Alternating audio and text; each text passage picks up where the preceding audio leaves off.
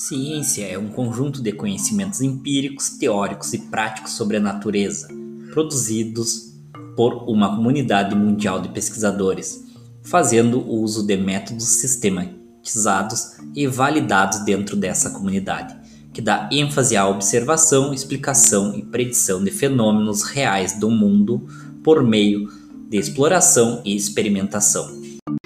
A história da ciência é a história do conhecimento tem o seu início com os pré-socráticos na busca da arché, depois com os gregos na busca do próprio método para se chegar à verdade, e Aristóteles que dá início à observação e é grande elemento para a ciência.